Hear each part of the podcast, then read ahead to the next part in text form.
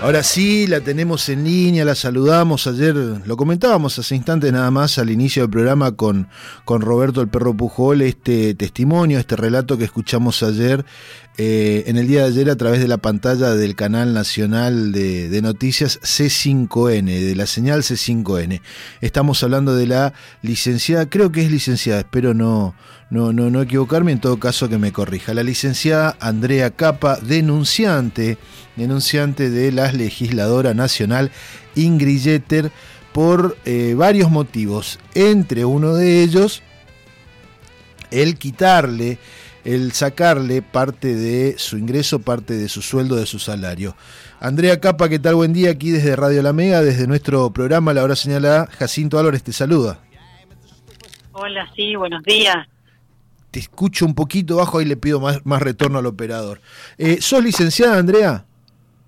Eh, no, eh, diplomada en políticas públicas, estudié licenciatura en relaciones internacionales y me especialicé en todo lo que es gestión legislativa y participación ciudadana. Eh, bastante capacitada, bastante formada. Decime, Andrea, ¿hace, hace cuánto venías trabajando? ¿Hace cuánto? ¿Cómo, cómo nace tu relación en todo lo que es eh, elaboración de proyectos legislativos, trabajé ya para la Cámara de Diputados de la Nación, ad honorem, en, cuando estaba en Rosario y ahí elaboramos un centro de participación para la elaboración de proyectos legislativos. ¿Vos sos, de, sos, de allá? ¿De Rosario o sos de acá? De Rosario, de Rosario. ¿Y hace cuánto que estás por estos pagos? Y 13 años aproximadamente. ¿Cuánto?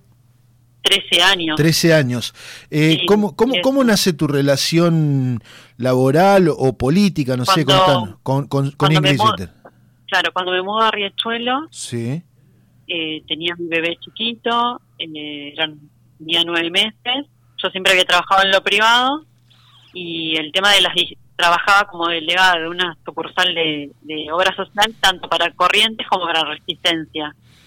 Cuando me mudo a Riachuelo, o sea, en ese momento, o sea, cambia toda mi situación laboral y ahí eh, todos me decían, pero si estudiaste ciencias políticas, tenés tanta capacidad, siempre había estado en el tema de políticas públicas, me dicen, ¿por qué no le acercas tu currículum a, la intendente de Riachuelo? Ahí le acerco mi currículum. Sí.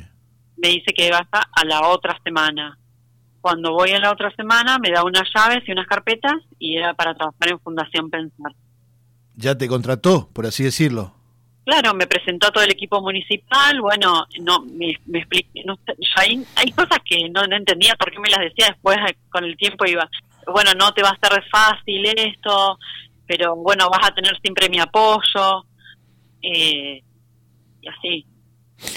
Como que te estaba preanunciando sí, la catástrofe. Cómo, iba a ser la relación laboral. Escúchame, y es, eso hace 13 años más o menos, dijiste. No, no, no, no. Eh, ¿Más? Cinco. ¿Cuánto? Cinco, años. Cinco años. y ahí te pusiste a trabajar con ella. Desde ahí. claro, desde ahí yo voy a la Fundación Pensar, desconozco los motivos, pero estaba cerrada.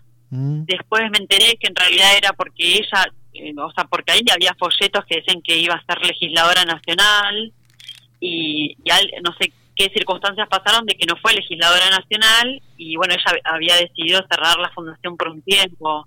Ah, Pero desconozco bien las situaciones internas eh, o del partido o de la fundación, porque en ese momento ella no era del PRO era de otro partido. Sí, pasó por varios partidos. Anoche justamente rememoraba con mi hermano porque me decía mi hermano si, eh, mi hermano mayor, ¿no? Si ella durante su juventud en política universitaria había militado en la UPAU. Creo que sí, su origen creo que fue, pero fue del MIT, Movimiento de Integración y Desarrollo, fue Acción Republicana de Caballo, pasó siempre liberal, eso sí, siempre de tendencia liberal, digamos que está bien, en eso por lo menos mantiene una coherencia. Pero decime, esta... Bueno, en eso yo me sentí bastante, eh, bastante libertad en la Fundación Pensar porque jamás me, dio una, una directriz de... Eh, volcate más hacia el neoliberalismo, ninguna cuestión, o sea, de hecho, o sea, ella me aprobaba todo lo que yo iba haciendo, o sea, todo era iniciativa mía y ella me lo aprobaba por mail, o sea, tengo todo la primera actividad, o sea, eh, que se realizaron son relacionadas a ambiente, participación ciudadana, el tema de género. Ah, mira. Eh, se trabajó en, en o sea, yo hace cinco años atrás iniciamos, eh, para el Día de la Mujer, iniciamos esas charlas que tenían que ver para, para profundizar en todo lo que es la participación política de la mujer en... Eh, la participación de la mujer en política y los obstáculos que tenía y reflexionar y dejar abierto este espacio no para únicamente para reflexionar el día de la mujer sino dejarlo abierto para seguir abordándolo. Mm, pero en definitiva, eh, bueno, eh, durante todos esos cuatro años fue a promesas, porque me decía, yo le decía, bueno, ¿cómo me vas a abonar y demás? Porque yo o sea, fui para pedirle trabajo, porque ofrecimiento en lo privado siempre tuve, de hecho la obra social después se reestructuran, yo en la obra social dejo de trabajar porque hay era una terciarizadora y se rompe el contrato entre la obra social de Buenos Aires y la gerenciadora. Pero después cuando se reactiva todo, me vuelven a llamar y me seguían insistiendo, eh, queremos que, que sigas trabajando con nosotros, queremos que sigas trabajando con nosotros. Y cuando yo decía, mira, me voy porque como ahí no ganaba, o sea, ni, ni una cuarta parte de lo que yo ganaba en obra social, me decían, no, bueno, pero vas a entrar acá, vas a entrar ya, deja que yo me acomode, porque ella primero entra en Fonavi y después la pasan a, la experiencia de vialidad. A vialidad nacional. Claro, me vas a hacer antecedentes penales. Tengo una entrevista incluso con Vialidad y la, la persona que me entrevista vía telemática me dice excelente. O sea, me decían, impresionante, o sea, todo lo que hiciste, o sea, porque siempre estuve eh, haciendo miles de, actividades, o sea, y abordaba mi, mi currículum tanto desde lo académico como de los aportes que, que hacía, ¿no? de investigación, porque también hice muchos proyectos, por ejemplo, eh, hoy en día todo el mundo habla de fumigaciones, eh, del tema del acceso al agua, al agua potable, el tema de la plataforma continental, o sea, los informes. Yo ya estaba en el 2009, 2007, eh, ya estaba abordando esos temas desde, desde el Centro de Elaboración para la Participación Legislativa. cuando hoy es visible el tema de las fumigaciones y demás. bueno, pasa todo esto de las promesas laborales y demás, yo ya eh, siempre estaba con, bueno, me voy, ya está. O sea, y cuando ella... Básicamente, Andrea, perdón. Cuando ella viene la campaña de diputada nacional, ahí, o sea, eh, bueno, le pongo con todo, o sea, en, el trabajo, en lo profesional, porque digo, bueno, eh, que llegue. Claro. Va, ¿Iba a mejorar tu situación laboral? No, no, no, no, no, porque yo lo que pensaba es que llegue y yo me voy, me voy con la satisfacción de que, ah, bueno, cumplí mi trabajo y me retiro. O sea, viste cuando decís, me retiro, pero como una cuestión interna mía de decir, bueno, hasta acá llegué, cumplí, nos vamos en buenos términos, se terminó. Ya te querías ir, sí o sí te querías ir. Absolutamente, porque eh, esto no es una... Yo tengo un montón de mensajes de personas que obviamente no, no van a salir a hablar y demás, o sea, y que hoy depende de su trabajo si hablan, pero que esta violencia está incrustada en muchísimos lugares. Me permití un paréntesis. Me permitió un paréntesis. La persona, mis amigos, mi, mi, gente muy, la gente más cercana a mí sabe de lo que estoy hablando porque siempre lo conté en algún asado, viste, mientras nos reíamos, qué sé yo, como una anécdota años. Yo, yo te creo, de verdad te creo lo de la violencia. el, tema, el... tema está en que yo no lo, no lo vivía día a día, porque en Fundación Pensar ella venía el día de la actividad y después se retiraba. Eh, sí lo vivía ese día, que ese día para mí era catastrófico porque nunca le satisfacía lo que hacía, siempre me decían, no, bueno, o sea, como que siempre había algo malo, no le gustaba que vino tal persona o que tal persona no saludó o tal persona habló y no tenía que hablar, o sea, siempre había, o sea, todo un escándalo, por mm. pero un escándalo por algo. Eh, no lo tenía que padecer a diario porque a diario ya no estaba. Eh, entonces, bueno, sí me alerta, no voy a dar nombres ni nada, una persona muy cercana a ella que me dice, mira, te va a pasar esto y esto. Una vez que ella me dice, Andrea, quiero que vengas conmigo como premio a todos estos años que, que me rebancaste, porque una de las cuestiones también que cuando le pido aumento, sí ella me dice, volvé al municipio. O sea, yo estaba en la Fundación Pensar de lunes a viernes de 4 a 9 y me dice, no, volvé al municipio. Eh, o sea, a la mañana, a la mañana tenía a la mañana tenía que ir al municipio. O sea, ahí me dice, tenés que hablar con eh, con mi hermano. Sí. Yo digo, no, porque tú no quiero hacer prensa porque no es mi área y demás. No, y me dice, pero si yo estoy re contenta con tu trabajo en pensar, porque yo en pensar no solo que diagramaba y creaba las actividades, el diseño, Sí. sino que también los comunicados de prensa, o sea, todo lo que era el contenido. o Difusión. sea, lo- por supuesto, el contenido tanto de la actividad como la difusión. Entonces me decía, eh, no, vos hiciste unos comunicados excelentes, o sea, estás capacitada y aparte sos mi persona de confianza y claro, yo ahí no sabía que después iba a venir el otro, el, el- iba a volver el viceintendente que estaba en licencia. Sí. Y yo lo que me decía, necesito que estés ahí. Claro, yo le estaba pidiendo un aumento, pero después entendí que en realidad le estaba salvando, o sea, era por una cuestión que ella necesitaba más que cubrirme lo, lo que yo le estaba solicitando, ¿no? Sí. Eh, eh, vos sabés que esto que decías, ¿no? De que trata con, de, tratar con violencia, tratar con cierto, yo le agregaría con cierto desprecio. Alguna vez trabajando ya en un medio de comunicación, en una radio de, de esa de las que se dicen las más escuchadas acá en la capital correntina, eh, me toca tomarle los datos al hermano de Ingrid, a, a- a- a Martín Jeter. Y lo pronuncio tal cual, como suena, como se escribe y como correntino. Martín Jeter, no es un pecado. Y, y- y con una mirada de desprecio y con un tono bastante despreciativo, me dice Martín.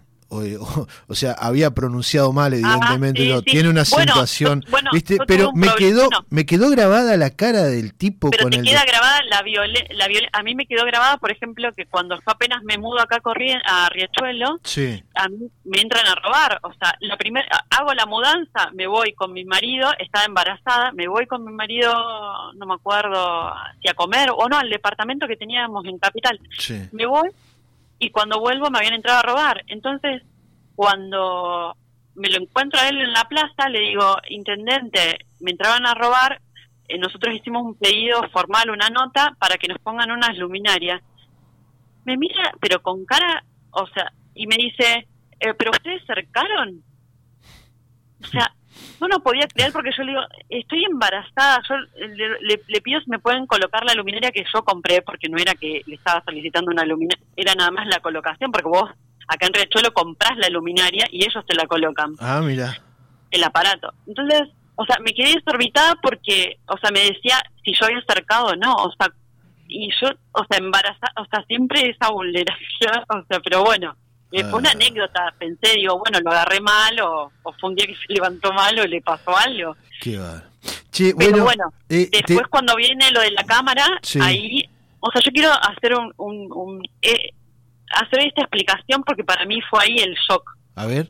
O sea, una cuestión es, o sea, ella como intendente, esto en la Fundación Pensar, como presidenta de la Fundación Pensar, o sea, porque ella me decía que ahí, o sea, la fundación no tenía papeles, que dependía de Buenos Aires, o sea, como que no era una cuestión que ella se hacía cargo, si bien yo el trabajo lo solicito en el municipio de Riachuelo, y en Riachuelo también era, eh, yo miraba alrededor y había mucha gente que estaba en la misma situación, pero otra tenía nombramiento y recién llegaba, entonces había cierto que no, no era que había concursos Ujú. o ascensos o una cuestión de pareja. Sí, sí. Un manejo Dijo, selectivo. Es más, es más, conozco muchísimas personas que pasaron por concursos, todo, aprobaron y nunca los llamaron.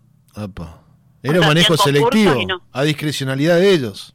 Bueno, pero más allá de todas esas cuestiones, o sea, mi, mi shock viene cuando ella me dice, bueno, por todo esto que vos pasaste, o sea, yo quiero que vengas a la Cámara de Diputados, vas a tener la categoría más alta que a mí me dan y eh, vas a ir tres veces a la semana, luego quiero que sigas en, eh, haciendo tus actividades en la Fundación Pensar, nada más que lunes y viernes, a la mañana.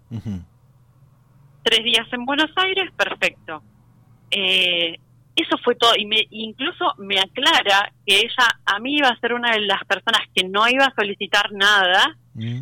porque sabía del esfuerzo que yo había hecho, o sea, lo aclara. O sea, ¿Qué significa, después- qué, qué significa que no te iba a solicitar nada? Bueno, después logro entender qué significaba cuando, ah, o sea, déjame terminar, pero después logro entender que a mí no me iba a solicitar nada y que bueno, ahí, perfecto, tres veces a la semana. Ya en enero, eh, yo ahí, o sea, arrancamos en diciembre en la Cámara Sí. y era enero y yo todavía no había cobrado porque había que hacer los papeles de y Tarda, demás, tarda, sí. todo. Sí, sí. Entonces, mis compañeros del, del municipio me avisan de que eh, habían pagado un bono, que también habían dado en la provincia y demás, y yo estaba acostumbrada en el municipio a tener que reclamar todo. A mí me pagan en el municipio con cheque, tanto el sueldo como el aguinaldo. Sí, con cheque. O sea, pero pero negro, pero con, con cheque. Eh, raro eso, ¿eh? Raro, porque no, e, no eras trabajadora municipal, pero te pagaban con cheque de la municipalidad. Sí, obvio, firmado por el intendente, el secretario general, todo. ¿En concepto de qué se puede? ¿O, o, no y en concepto de que yo era secretaria de prensa del municipio. Ah, una especie de... ¿Pero te hacían facturar algo, monotributo, algo? No, no, no. No, no. no. Es bastante irregular el manejo de los jetters. Pero bueno, continúa, por favor. Bueno, entonces eh, ya no me acuerdo. Eh. no, que te, te comienzan en la cámara, pero que no habías cobrado, eh, era fin de año. Bueno, no, no, entonces, bueno, en diciembre se había entregado el bono y yo en diciembre había trabajado en el municipio, entonces, o sea, le, le, le, explico. acá mis compañeros me dicen que cobraron el bono, si yo lo iba a cobrar o no, porque todavía no había no había percibido mi sueldo y demás. Y él lo que me dice textual, o sea, están los WhatsApp que estaban circulando y demás, que él había arreglado con la hermana, que la hermana le había dicho de que yo por el mismo sueldo de la cámara tenía que seguir haciendo prensa. Ahí me desayuno de que yo tenía que seguir trabajando en prensa, eso nunca había estado, pero ni en los porque es más, yo nunca me sentí cómoda trabajando en el, municipio en eso, en ese tiempo. Eh, tres trabajos entonces, Fundación Pensar, Municipio Riachuelo y la Cámara y el Congreso pero Nacional. Sin embargo, pero sin embargo, hay notas que los que están circulando difamando a mí y a mi familia donde dice que yo era empleada estatal y que tenía sueldos abultados cuando era una situación totalmente precarizada la mía. O sea, em, bueno, dicen que tenía dos hijas, eh, que mi marido es mi amante, o sea, cuestiones, ah, o sea, eh, bien, no, pero bien, bien, bien de, yo no comprendo, ni siquiera comprendo porque yo no soy política, yo soy técnica, por eso digo violencia psicológica, laboral y todo, porque es degradarme como persona, como profesional. Bueno, el shock viene cuando ella es diputada nacional y yo ya no la veo como presidenta de Fundación Pensar o como intendenta, sino como un diputado nacional, o sea, y yo una empleada y a mí me está diciendo todos los meses vení acá y tráeme tu recibo de sueldo y vamos a ver cuánto cobras este mes. O sea, yo no sabía cuánto cobraba mes a mes. No tenía certeza, era una lotería. Y me mandaba el CBU de la persona a la que tenía que depositar, eh, la billetera virtual también donde debía depositar. Eh, cuestiones que la verdad, o sea, es, es una sensación que no se la puedo, no se la puedo explicar, pero es sentirme vulnerable como persona porque es un diputado nacional, un representante, un poder del Estado que está vulnerando tus propios derechos. Y ni hablar de tener que participar en la Cámara, en las comisiones de mujer, cuando se trabajó lo del convenio de 190 de la OIT, que donde el Estado dice debemos garantizar ambientes laborales libres de violencia. Entonces yo estaba viendo una realidad puertas adentro en contexto de aislamiento, o sea, las amenazas que ella me dice, el que no lo hace se va, porque yo, o sea, yo tengo WhatsApp donde me dice, el que no lo hace se va, vos lo tenés que hacer sí o sí, o sea. Claro, una imposición. Entonces, si ella me está diciendo eso en un contexto de aislamiento donde yo no tengo alternativa, porque yo ya te digo, si yo esto, ella me lo hubiera hecho en, en un contexto de no aislamiento, yo me voy, de hecho lo hice, porque cuando en enero me vuelve a convocar para cambiar las condiciones y me dice que no me iba a renovar el contrato, me dice, mira Andrea, no te voy a renovar el contrato porque yo necesito para fotógrafo, eh, para tengo gastos de chofer y de peluquería, o sea, y no te voy a renovar el contrato, pero quiero que sigas como monotributista. Andrea, para, para la, la, una de las fundamentaciones era que tenía gastos de fotógrafo y peluquería. eso para mí fue indignante, porque yo hace, ¿Qué te parece? vos mi currículum, yo hace más de 20 años, 25 años que estoy colaborando en, en, fundaciones, en el tercer sector, o sea, a mí en Corrientes me, me conocen muchísimas personas, o sea, de que me eh, que colaboro o sea en, en cualquier eh, eh, cuestión o sea social que haya sí. y entonces que alguien una diputada yo te vuelvo a repetir como diputada nacional me diga que estaban necesitando el dinero para estas cuestiones en un contexto de pandemia en entre paréntesis en junio hecha eh, no se dice, eh, no le renueva, sería porque nosotros éramos empleados temporarios, no le renueva el contrato o le baja el contrato, no sé cómo se dice técnicamente, sí. a, a otra empleada de más de 50 años, una mujer que era de Capital Federal, una secretaria que tenía.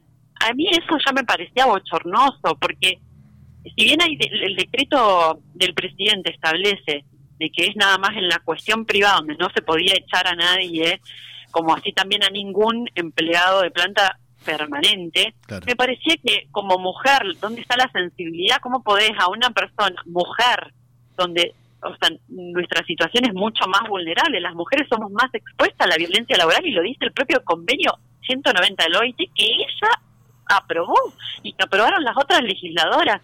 Yo de Estela Regidor no puedo decir absolutamente nada porque no la conozco, no tuve trato, no. O sea, eh, por eso yo decía, mi caso es peor porque el mío se efectuó, el de regidor fue, o sea, un audio que se escucha que es a partir de enero de este año. A mí yo esto lo viví todo el año pasado y en aislamiento.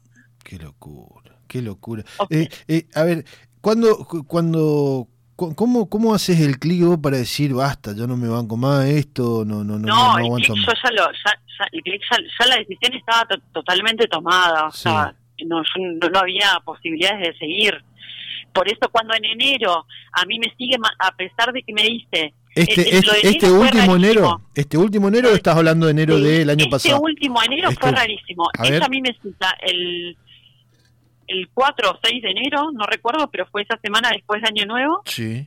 Me cita en Café Martínez y me dice, bueno, estas cuestiones que te estoy diciendo. eh, y ahí, bueno, yo le digo que no, que no aceptaba y que tristísimo, que yo acá terminaba la relación laboral. Eh, porque no aceptaba el monotributo. Sin embargo, o sea, yo durante todo el mes de enero, ella a mí no me da de baja, ni de la fanpage como administradora. El, el bloque mismo a mí me sigue mandando mandando los mails y material de trabajo de los grupos de WhatsApp de asesores donde está ella y, nuestro grupo chiquito de asesores, los que formamos parte del equipo, me seguían mandando material de, trabajo y demás o sea, yo lo tomo como una presión a aceptar sus condiciones, como fue siempre, pensando, bueno, a esta se le pasa y me va a aceptar. no tiene otra cosa, va a tener que conformarse. Claro, cuando, o sea, claramente, o sea, eh, de hecho yo ya trabajé, eh, o sea, recibí un montón de ofertas, o sea, no acepté ninguna porque en lo político no, hoy no estoy en condiciones de, trabajar para ningún político ni absolutamente nada porque la verdad estoy, o sea, eh, choqueada, estoy abrumada. Me imagino, claro. Eh, entonces, cuando ella me plantea esto, ahí es donde yo, el fines de, enero, mando un mail a Recursos Humanos diciendo, eh, explíquenme cuál es mi situación laboral, porque la diputada no se volvió a comunicar conmigo y tengo los mails y todo, donde le digo, discúlpeme, pero díganme cuál es mi situación laboral, porque ella me sigue mandando material de, trabajo y me dijo que no me iba a renovar, no, no, nunca me dijo, ya lo, no te renové, no te voy a y recibo un mail donde me dice que la diputada había hecho, había enviado una nota con la baja a fines de diciembre. O sea, a mí me cita en enero para decirme y ella en diciembre ya había tomado la resolución. La cámara, o sea, la cámara también ahí medio desprolijo como me dio la, o sea, que nunca me, notificó a mí, nunca fui notificada de lo que estaba, o sea, de, o sea, en tiempo. Yo durante todo enero a mí el lo que me manda material de trabajo en diciembre ya te había dado de baja. En diciembre, claro. Enero a mí me emiten mi recibo de sueldo, yo enero no lo, igual, aunque me emiten el recibo, enero no lo cobro, a pesar de que a mí me notifican legalmente recién en febrero. Sí, sí.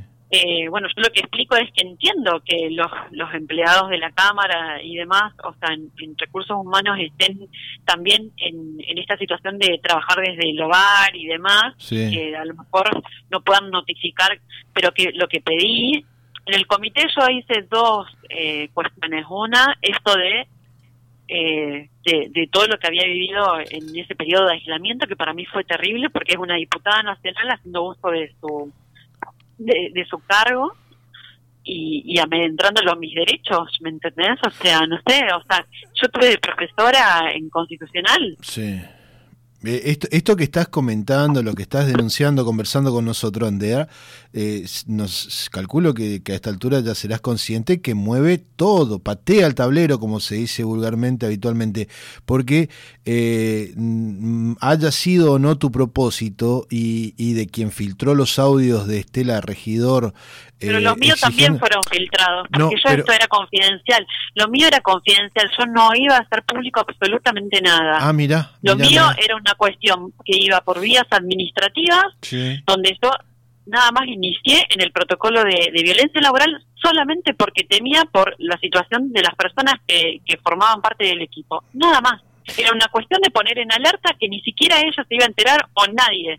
Era poner en alerta de que yo había vivido esa situación. De igual modo, Era, hay miles, calculo, cientos por lo menos, pero miles seguro de trabajadores y trabajadoras del ámbito legislativo, nacional, provincial y municipal que están agradecidas a vos, deben estar muy agradecidas a vos porque también acá hay que ser honesto y sincero. Esto me parece que es transversal a todos los partidos, a todos los colores políticos y muchos trabajadores y trabajadoras que deben estar identificándose plenamente con tu relato esto de trabajar acá. En un momento por, iba iba, iba tomando nota. En un momento trabajaste en el mismo tiempo, o por lo menos fue la intención de los Jeter, en la fundación, en el municipio y para el bloque eh, y para la banca de la legisladora en el Congreso Nacional. Tres trabajos y ni siquiera por un salario entero porque de ese salario te sacaban una parte. ¿Cómo, ¿Cómo fue eso de, decirte? En mayo, me cita y me dice, mira, porque después yo en febrero le, yo le cubro bailanta chamamecera, o sea, eh, no voy a dar nombre, pero otros periodistas eh, se comunicaban conmigo porque, eh, o sea, saben que yo enviaba los comunicados del municipio, que trabajé en Fundación Pentar y demás, y saben que trabajé en esos comunicados del, del periodo ese. Y en, en, lo que es la bailanta, en el carnaval, perdón, yo el segundo carnaval ya no lo cubro porque eso ya para mí estaban atentando contra mis derechos, o sea, eh, profundamente, pero por, ya te repito, por ser ella diputada nacional, o sea, mm. era... Eh, en, mí estaba generando contradicción total, ¿me entendés? En todo, entre todo, no había no había coherencia entre la teoría y la práctica, entre los dichos y los hechos, o sea, entonces, ahí el segundo carnaval me llama mi mamá que no estaba bien en Rosario y mis hermanas las dos estaban de vacaciones y me dice, Andrea, vení, vos estuviste trabajando. Mi mamá no entendía por qué no tenía vacaciones. Estuviste trabajando todo el año pasado, o sea, no te tomaste nada. O sea, vení por favor porque yo te necesito. O sea, bueno, y ahí tomé la decisión, le dije al intendente, le mando un, WhatsApp y le digo, discúlpeme, pero mi mamá no está en condiciones, yo eh, me voy a Rosario y el segundo carnaval es el único que le planto. De ahí en más, como que hay un distanciamiento con respecto a la prensa del municipio y alguien se hace cargo de la fanpage. Para mayo a mí me daba de baja del grupo de, gabinete del municipio. Sí. Y ahí ella me empieza a citar y me dice, bueno, mira Andrea, como que me iba a reclamar más dinero, trae tu recién sueldo, me cita en el municipio y me dice, como no va, estamos en aislamiento y bueno, vas a Buenos Aires, no le estás haciendo prensa a Martín y más, como que el dinero que me iba a exigir era más. Eh, eh, ya te, a, ese entonces ya te sacaba plata. Claro. ¿Qué porcentaje más o menos?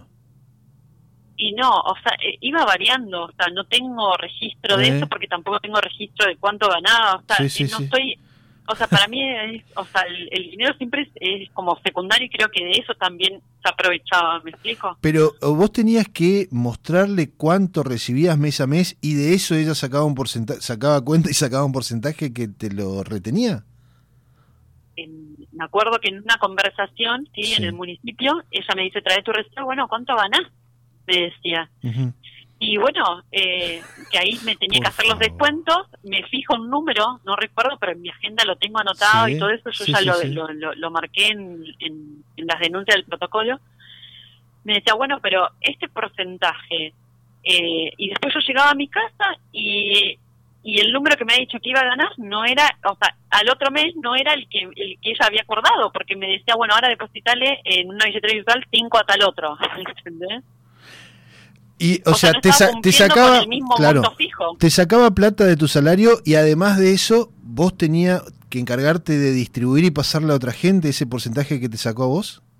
Claro, al número exacto del CDU o billetero virtual que ella me decía. Ahora, todo esto, yo te vuelvo a repetir, yo no lo iba a hacer, pero todo esto yo no lo iba a hacer público, o sea, porque entiendo de, la gravedad y no sé qué, o sea, eh, cuando yo mando, cuando siento que se quiebra todo también cuando me ponen la lista, o sea, hubo elecciones internas, yo siempre le dije que no quería, que mi, mi rol siempre fue técnico, yo lo tengo clarísimo, no era político. Ajá. Por mis estudios y demás, o sea, no no era que yo era un y por ser rosarina, yo no me no, me siento que era ni eh, un rol político, era técnico de trabajo, de empleada. Y entonces cuando ella me me, me dice eh, me dice para para ser candidata, para incorporar la lista o qué? Eh, para incorporar la lista en lo, eh, interna de los del partido, ya en su momento, en 2016-2017, ella, eh, yo ya le he dicho que no quería participar y me llama y me dice, el último minuto, tenés que venir acá, acá, y vení con tu DNI, porque mi cuñada no está llegando de Mercedes. Entonces tenía que ir yo, o sea, con el DNI, o sea, le renegaba porque le decía que no, que no quería, no, pero no, no, no, tenés que hacerlo. La lista interna del PRO. Acá en Corriente. Eh, no, en la de Unidad que fue en ese momento. Ah, mira. Y ahora, en esta otra le dije, ahora sí, tenía más confianza, yo ya había agarrado un poco más de confianza y le digo, mira Ingrid, yo en esta no participo en ninguna interna, o sea, no quiero estar en ninguna lista, a mí me hace, a mí me hacía re mal esas discusiones partidarias y todo eso porque no es, no es lo mío, ¿me entendés? Claro, no es tu elección. Entonces ya en esta le digo, mira, yo en esta no quiero saber nada, o sea, mi rol es técnico, pero yo siempre le repetía cuál era mi función y cuál era mi lugar. Y entonces me llama también a último momento, el último minuto, donde estaban confeccionando las listas en 2000, ya no me acuerdo, 2019, 2020. Sí. Y me dice, tenés que ir a tal y tal, que era el, donde estaba el apoderado, eh, porque no tenés opción, o sea, eh, o sea, tenés, o sea, te necesito acá. Y yo en condición de empleada, bueno, firmé. Pero después cuando pasa todo esto y se extienden porque no hay elecciones por la pandemia y pasa un año, un año y medio, y cuando yo ya le dije que daba por terminar la relación laboral, nunca pensé que me iba a mantener en las listas. O sea, ¿me explico? Entonces cuando me avisa el secretario del partido, me dice, Andrea, eh, también me avisa el último día y me dice, mira Andrea, estás en, en una de las listas. Él ya sabía, porque yo ya había contado a las autoridades la situación mía. Eh, en privado le había dicho, miren, me está pasando esto, eh, no voy a hacer nada público ni nada, pero tomen asuntos porque yo no sé si iba a tomar represalia o no al decirle que no iba a trabajar más con ella. Claro. Y entonces me dice, figuras en una de las listas como candidata suplente o no sé qué. ¿Era una forma de retenerte también eso, quizás? Sí, por supuesto. Eh, sobre todo lo de seguir en enero manteniéndome mandando material de trabajo y todo, sí. O sea, no me dio de baja de nada. No le dijo a nadie de pensar que yo no trabajaba más. No le dijo a la propia lista interna que ella encabezaba, a la gente de Goya. ¿Cómo no le va a decir que, que, que tu secretaria no está más? O sea, no entiendo eh, bueno, la cuestión es que en, eh, ahí yo le envío el mail a el mail como me indica el secretario, enviar un mail a la, a la, Junta Electoral para que te den de baja de la lista, para no seguir vulnerando mis derechos. Por eso yo en el mail incluso pongo que nadie más use mi nombre y mi apellido, justamente hicieron todo lo contrario, mando ese mail y lo hicieron público, desparramando por todos lados mi situación. Mm o sea, y exponiéndome a ella, cuando yo en realidad lo que quería era que, no me sigan exponiendo. ¿Tenés miedo? Sí. ¿Vos seguís viviendo en Riachuelo? Por supuesto, y justamente cuando sale lo de regidor es donde yo, o sea, donde mis hermanas, que son las dos trabajadoras eh, de salud, una es kinesióloga y la otra es enfermera y viven en Rosario, bueno, una estaba indignadísima, una de mis hermanas, o sea, sobre todo porque ella lleva adelante una empresa con el marido de, 36 empleados, no pueden, tienen que mantener a los empleados en cuestión de pandemia, me dice, Andrea, ¿por qué nosotros cumplimos las leyes y ellos no? A mí que me expliquen, mi hermana le envió mail y mensaje a todos los diputados de, del PRO, que le den explicaciones de por qué yo, eh, me estaban tratando así, por qué no, no habían aplicado los protocolos, por qué ella tenía que cumplir con la ley y ellos como representantes no estaban cumpliendo. Eh, algunos diputados le contestaron por privado, otros no, me, eso me comentaba. eh, pero estaba profundamente indignada y ellas me decían, Andrea, exponete y salí a decirlo porque después que sale regidor, ella va a tener eh, miedo de que vos hables y pueda atentar tranquilamente contra vos.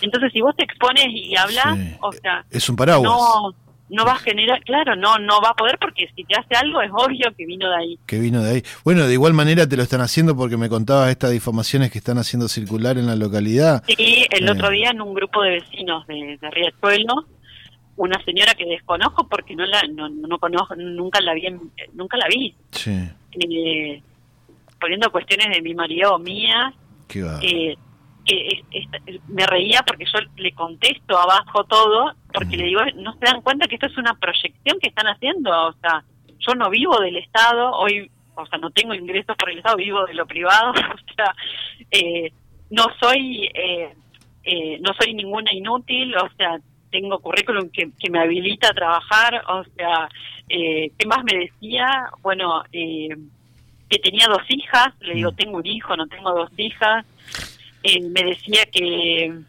bueno, que mi marido era mi amante, o sea, cuestiones Escúchame, totalmente de operación. Andrea, te pregunto algo con respecto, y discúlpame, ¿no? Por, por, por entrometerme, pero te pregunto algo con respecto a tu familia. Durante todo este tiempo que padeciste lo que padeciste con los Jeter, fundamentalmente con Ingrid, Sí, mi- Se- yo siempre te- me quería te- volver a Rosario. Pero o te yo termino- tengo la ciudadanía, yo tengo la ciudadanía española. te termino la decía- consulta. Eso Sí, te estaba por preguntar. los- ¿A tu Ay, marido se lo ocultaste esto? Digo, porque me imagino que tu marido también debe estar bastante, eh, hablando en términos comunes, bastante caliente con la situación por todo lo que te hicieron y te tocó vivir. ¿Vos esto lo compartías con tu compañero, con tu pareja o lo, lo, lo, lo mantuviste al margen, digamos, para... Es más, Ingrid sabía que la relación con mi marido, o sea, es buena y demás, pero nosotros somos rosarinos y en Rosario es otro tipo de relación a la que hay acá a lo mejor eh, eh, familiares, o sea, nosotros somos totalmente independientes, o sea, uno del otro. O sea, tenemos una, construimos una familia, pero cada uno, o sea, tiene, o sea, proyectos, eh, pensamiento diferente y justamente cuando en esa nota Sí. te comento, habla de inmoralidad, yo lo que planteaba es, yo me formé, y mi marido también, con Elisa Carrió en, el- en lo que es Hannah Arendt. Y ahí, sí. o sea, nos enten- te- o sea, cualquier texto de Hannah Arendt te habla de la pluralidad, o sea, te habla de que la condición, o sea, hay algo que es propio de la condición humana que es la pluralidad. Mi, mi marido puede pensar o tener un pensamiento totalmente diferente al mío y no por eso nos hace inmorales. O Claro. sea, justamente el país está como está por no aceptar que nos sentemos en una mesa los que pensamos diferente, pero pensar en el bienestar común o en, en, en, en el objetivo común que es mejorar la vida de la gente. A la comunidad, O claro. sea, no es inmoral tener un pensamiento diferente, es inmoral ser funcionario 20 años y no tener cloaca, eh, acceso al agua potable o tener estas prácticas. Inmoral, claro, inmoral. inmoral es chantajear a una trabajadora, como el caso tuyo, digamos, por parte de, de Ingrid Por mientras, supuesto, mientras y aparte existió. tanto, tanto, tanto mi compañero como yo, o sea, eh, no podían decir nada, entonces lo único que podían hacer era inventar. ¿Y, ¿Y cuándo tomaste el valor de decir, bueno, basta, hasta acá es más, llegó, también chao? otra otra cuestión que yo le planteaba a Ingrid, porque ella siempre era, Mm. Y bueno, pedirle plata a tu marido, y bueno, y tu marido, y tu marido. Y yo le No. planteaba, disculpame, pero mi marido, Sí. mi marido, no, o sea, ella no sabía cuál era mi situación para adentro. Pero o sea, así supiera veces- por qué se yo- tiene que meter, digamos. Pero a ver, mi- eh, yo a veces me río porque mi relación eh, con marido es, eh, tenemos, eh, discutimos todo el tiempo por política y creo que al revés, eh, lo- los polos opuestos se atraen, ¿me ¿entendés? O sea, porque tenemos pensamiento y discusiones todo el tiempo y cualquier persona que, que nos vio relacionándonos, o sea, sabe que estamos todo el tiempo discutiendo por política, todo el tiempo. ¿Me entendés? Está bien. Pero está bien. que eso no hace a las prácticas. o Sí, sea, bueno, pero de ahí a que tu- a que tu- tener, es más, A que tu tengo- jefa te mande a pedirle plata a tu marido, ¿viste? Porque no te paga ella lo que debiera pagarte, eh, eh, eh, es menos que pero, miserable. ah, bueno, pero aparte yo lo que le planteé es, ¿qué sabes vos cuál es mi situación? Si yo estoy bien, estoy mal, o sea, Ah. o, o estoy a punto de divorciarme, ¿qué tiene que ver? ¿Me entendés? Qué barbaridad, por favor, por favor. Pero Mirá, después, aparte que se instruyan, porque hablar de inmoralidad por tener pensamiento diferente, cuando justamente, o sea, es la pluralidad la que construye una nación, y al revés, el totalitarismo, o sea, eh, se genera cuando tenés unificación de pensamiento. Entonces, ¿qué estamos generando? Hay una falsa grieta total que es eh, tomar al ciudadano de rehén de una grieta que no existe, no existe. O sea, hablar de presencialidad, no presencialidad, cuando tenés récord de muertos. O sea, es, es, para mí, o sea, hasta eh, en eso, eh, cuando me pongo a pensar todo lo que pasó en el aislamiento, yo no me pongo solamente, yo expresaba esto porque no es que me pongo en una situación de víctima, sino que me pongo en el lugar de, ¿y el ciudadano qué? O sea, si a mí me pasa esto en esta situación, ¿qué puede esperar el ciudadano? Sí, no, ¿Qué puede esperar mi hermana como enfermera? ¿Sabes qué me queda? ¿Qué puede eh, esperar el trabajador de salud, el colectivero que está hoy... Eh, me queda mucho de tu testimonio, pero hubo algo en particular que tiene que ver con algo técnico y político a la vez, cuando decías que laburaste fuertemente en este trabajo para la Organización Internacional del Trabajo, eh, colaborando, asesorando a Ingrid Jeter, en esto de la vulnerabilidad de la mujer en el ambiente laboral, en las relaciones laborales. Y ella le pone la, ella le pone, y, me, me quedó eso, te juro que me quedó muy fuerte, muy grabado en la cabeza, ella le pone el gancho, le pone la firma al aporte que vos haces concretamente con perspectiva de género y sin embargo al mismo tiempo ya te estaba judeando, ya te estaba explotando, ya te estaba quitando parte del sueldo. Eso es, una hipocresía, eso es inmoral. Es más, en el medio yo gano una, una beca para hacer un trabajo eh, que es para el CLAD, un centro latinoamericano de estudio. Eh, que también es de la Escuela Interamericana de Administración Pública, con profesores tanto de España, de, de, Rosario, me encontré con muchos profesores que había tenido en la facultad y justamente el tema que a mí me tocó en un grupo con una eh, persona, que, una funcionaria pública de Brasil y con un asesor eh, de la Cámara de Diputados de Santa Fe. Y nosotros justamente abordamos la transparencia en los poderes legislativos. O sea, se quiere decir que todo lo que yo trabajaba con en lo teórico, en lo legal, en lo jurídico, estaba contradiciendo lo que yo estaba viviendo. En lo fáctico, en, lo, en lo, real. incluso hicimos un aporte, porque yo firmé un compromiso para, para estas escuelas, de hacer un, un aporte a la institución a la que yo pertenecía. Incluso quedó truncado porque no pertenezco más a la institución, pero yo el aporte lo dejé escrito, que tenía que ver con generar un intercambio con los parlamentos eh, provinciales para aplicar las, las, innovaciones y nuevas tecnologías que permitan justamente transparentar, porque eso que pasa hoy, mm. eh, hoy comentaba a un a un trabajador del Congreso de la Nación que, había escrito en Facebook y yo le decía justamente creo que esto tiene que interpelarlos a ustedes y a los diputados a transparentar eh, bueno cuántos asesores tienen eh, planta temporaria porque hay datos que son públicos pero otros que no y también yo colaboré como voluntaria en directorio legislativo para el armado de lo que son los digestos.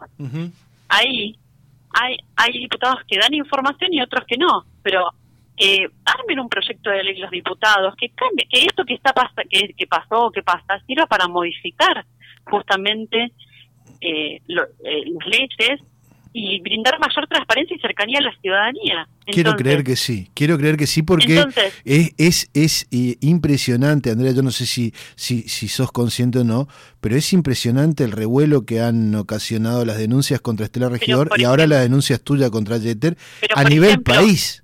Que un diputado nacional hoy tome el caso y diga, bueno, voy a armar una batería de proyectos. Uno de ahora en más van a ser públicos todos los equipos que integran eh, de, planta temporaria tienen que publicar su currículum eh, para ver que tengan las aptitudes, porque muchas veces o sea, los equipos se integran, o sea, los monotributistas de Ingrid eran eh, cuestiones políticas. Entonces, a mí me bajaba de lo técnico a lo político, me explico, por eso también no acepté. Entiendo, entiendo, entiendo. Bueno, entonces que transparenten currículum, sueldo neto y sueldo bruto, para saber cuánto gana cada asesor y demás cómo se compone el sueldo de, de, un asesor. Hoy está, pero en líneas generales. No, en Rosario estos datos, la municipalidad de Rosario, por ejemplo, hace más de 20 años que tiene, mes a mes te publica eh, los PDF, donde vos tenés los datos de cada empleado público, porque o sea, son en, en, en líneas generales son los impuestos de la gente lo que se está gastando. Está claro. Entonces ese enfermero que hoy está trabajando en la primera línea contra la pandemia pagando sus impuestos el que paga estos salarios. Por eso es aberrante cuando a mí me dice lo de que necesitaba porque tenía gastos en fotógrafo, en peluquería, chofer. Yo no nunca la iba a entender en eso. O sea, yo digo, ¿qué pasó que me terminó conociendo? Porque si me hubiera dicho por algo más elevado, o sea, seguramente, me, o sea, no sé,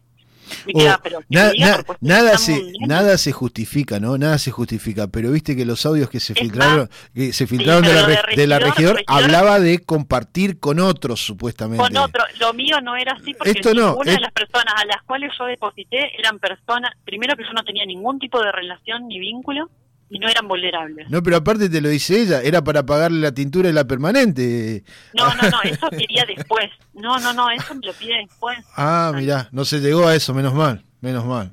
por favor, por favor. Andrea, no te quitamos más tiempo. Queríamos conversar con vos, queríamos tener tu testimonio de primera mano. también. Eh, también dejar en claro que esto, no sé por qué los medios hablan de que está cajoneado y demás. Yo no considero que esté cajoneado. No porque a mí me explicaron que sí hay grises al ser diputado, pero que corre los, o sea, están los canales administrativos.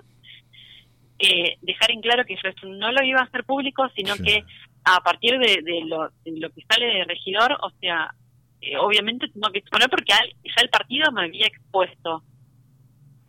¿Tu denuncia dónde está radicada? ¿En qué ámbitos? ¿En qué fuero? En el INADI sí. y en o sea, y en el Comité de Violencia Laboral de la Cámara de Diputados.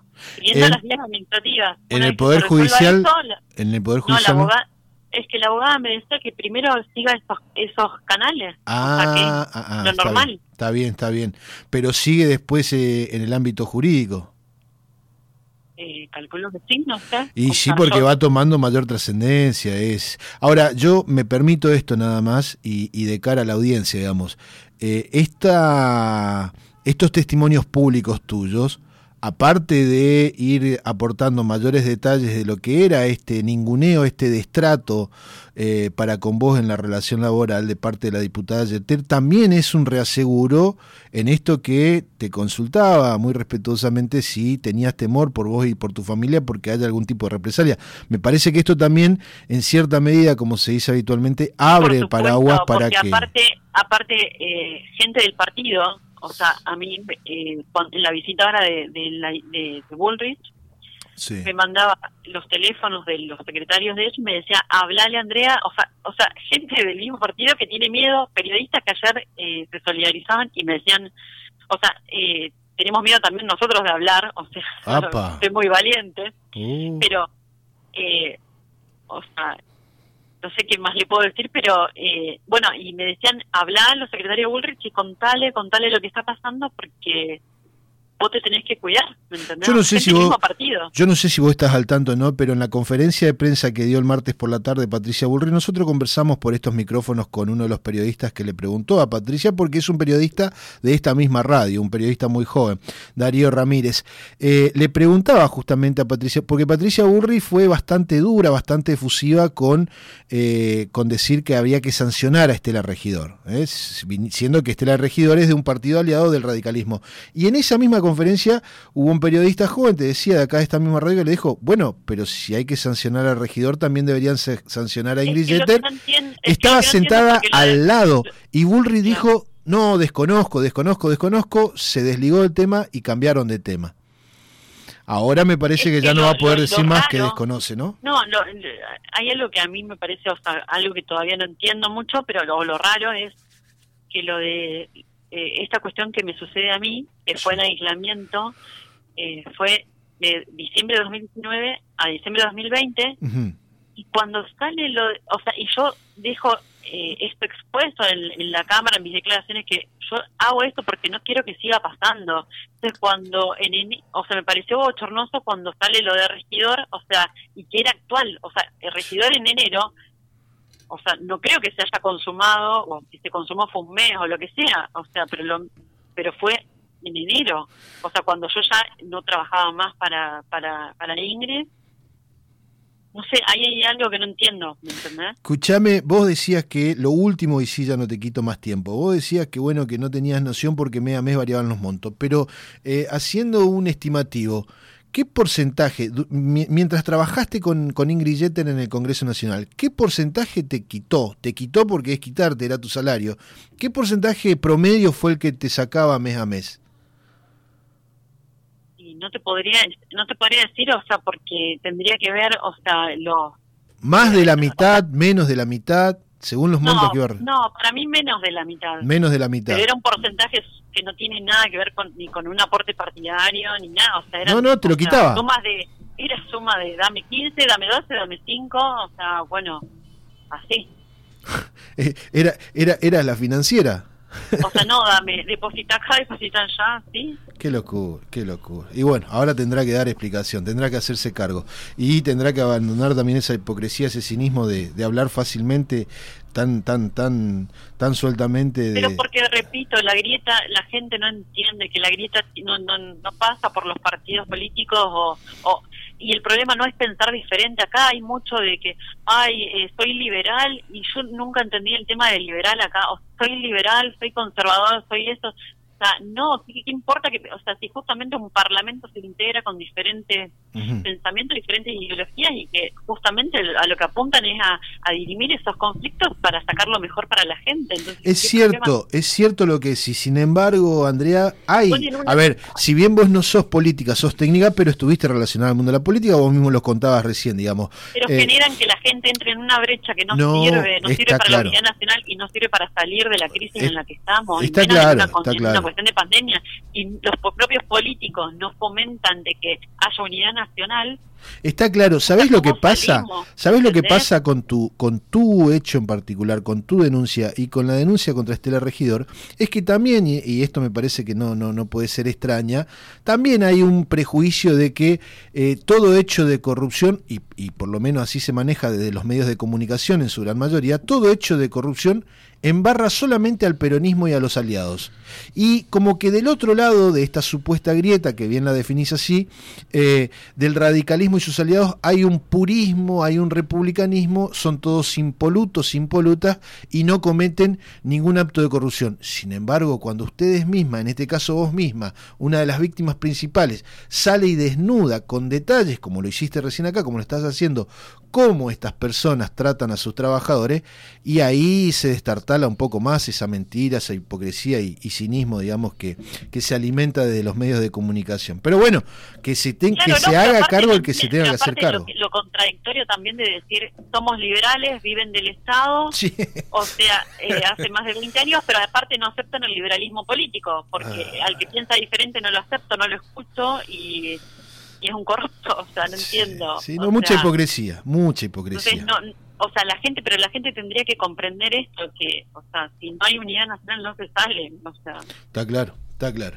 Andrea, te agradecemos la valentía de, haber conversado con nosotros. También, también quiero que te queden claro, que sepas que estos micrófonos, en nuestro horario, en nuestro programa, las veces que consideres necesarias, y ojalá Dios quiera que no, pero las veces que consideras necesaria por este tipo de operaciones que te empiezan a armar para tratar de legitimar tu denuncia, eh, tenés, el micrófono abierto. Cuando, cuando lo precises, cuando lo necesites, cuando consideres, eh, estos micrófonos están abiertos para, para escucharte para que, para, para que la audiencia te escuche en realidad. Bueno, muy amable. Muchísimas gracias. Esperemos que no, porque ya le digo, mi función no es pública, ni política, ni nada, y, hoy estoy reorientando mi, mi, vida, o sea, por otros, por otros carriles, porque ya le digo, por lo menos por ahora, o sea, o sea fue muy choqueante y, me ha desarmado como persona lo que me pasó. O sea, en, en, en cuanto a, mi formación, mis estudios, o sea, no, eh, me tengo que rearmar porque me desestructuró lo que pasó.